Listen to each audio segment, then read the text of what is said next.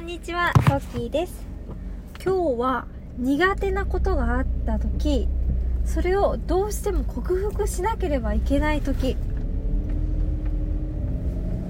苦手なことがあって克服しなければいけない時に、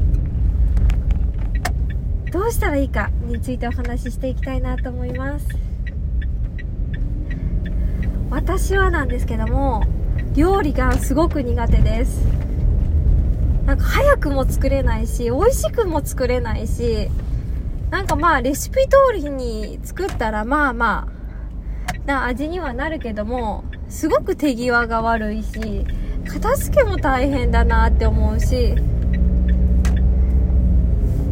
なんでこんなに料理に対して抵抗があるんだろうって、もう何年もずっと思ってきました。ただ健康のために、まあ、あとはお金ですね。まあ外食ばかりしていると、お金もかかってしまうので、まあ家でのご飯っていうのは作っているんですけども、なんでこんなにうまくいかないんだろう。もう何年も作っているんだけどなーって思っていました。で、便利な調理加減、家電、ホットクックとか、もうオーブンレンジとかいろんなものを導入してるんですよ。まあ、多少早くなりましたけど、それでもなんか時間かかるんですよね。こう、30分で何品とか10分で20分で夕飯作っちゃいますっていう人に比べると、めちゃめちゃ時間かかってしまうんですよ。で、でも食べることはすごく好きで、ここはやっぱりもうずっと料理ってやっぱり子供もいてやっぱしていかなければいけないので健康のためにもね。なのでなんとか克服したいと思っていました。ちょっと導入長くなってしまったんですけど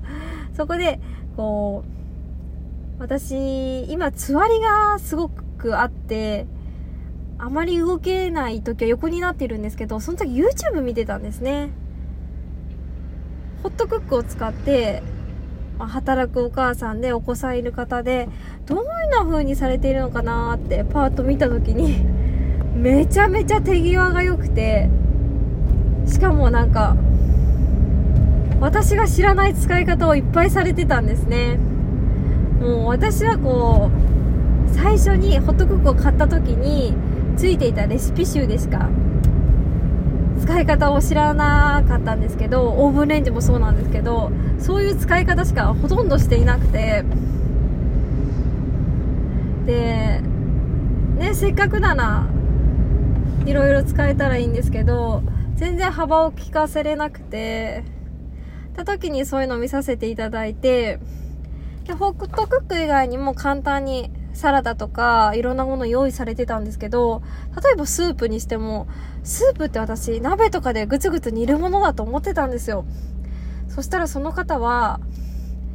こう、お皿お椀にだしパック入れて、で、熱い熱湯をかけて野菜入れて、で、終わりみたいな。とか、もう冷凍食材とか、事前に作っておいて、冷凍食材とか入れて、とか、で、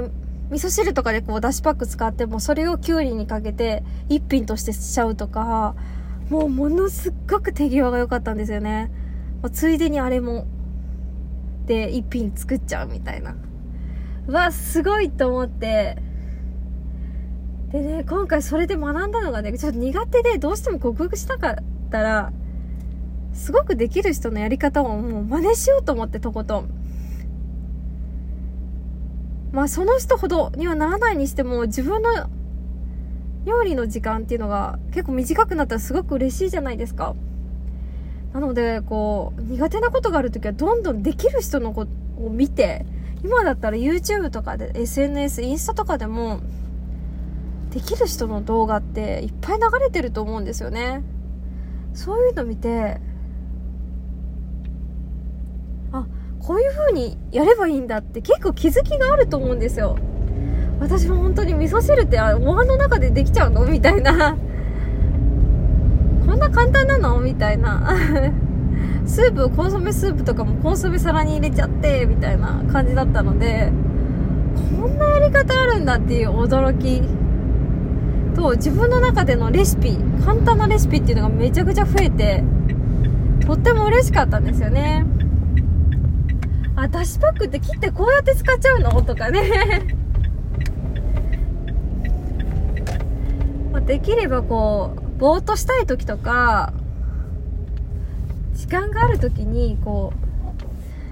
気になる YouTube とか自分が克服したい YouTube 私の場合は料理なんですけどそういうの見てわすごいと思った人のも真似しきっちゃうといいかなと思いました。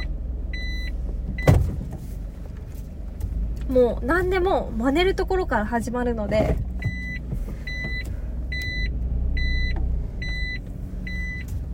とりあえずできる人の容量の良さ効率の良さを学ぶ。そして自分に生かすを徹底してやろうかなと今回思いました。この話がどなたかの参考になると嬉しいです。ではまた。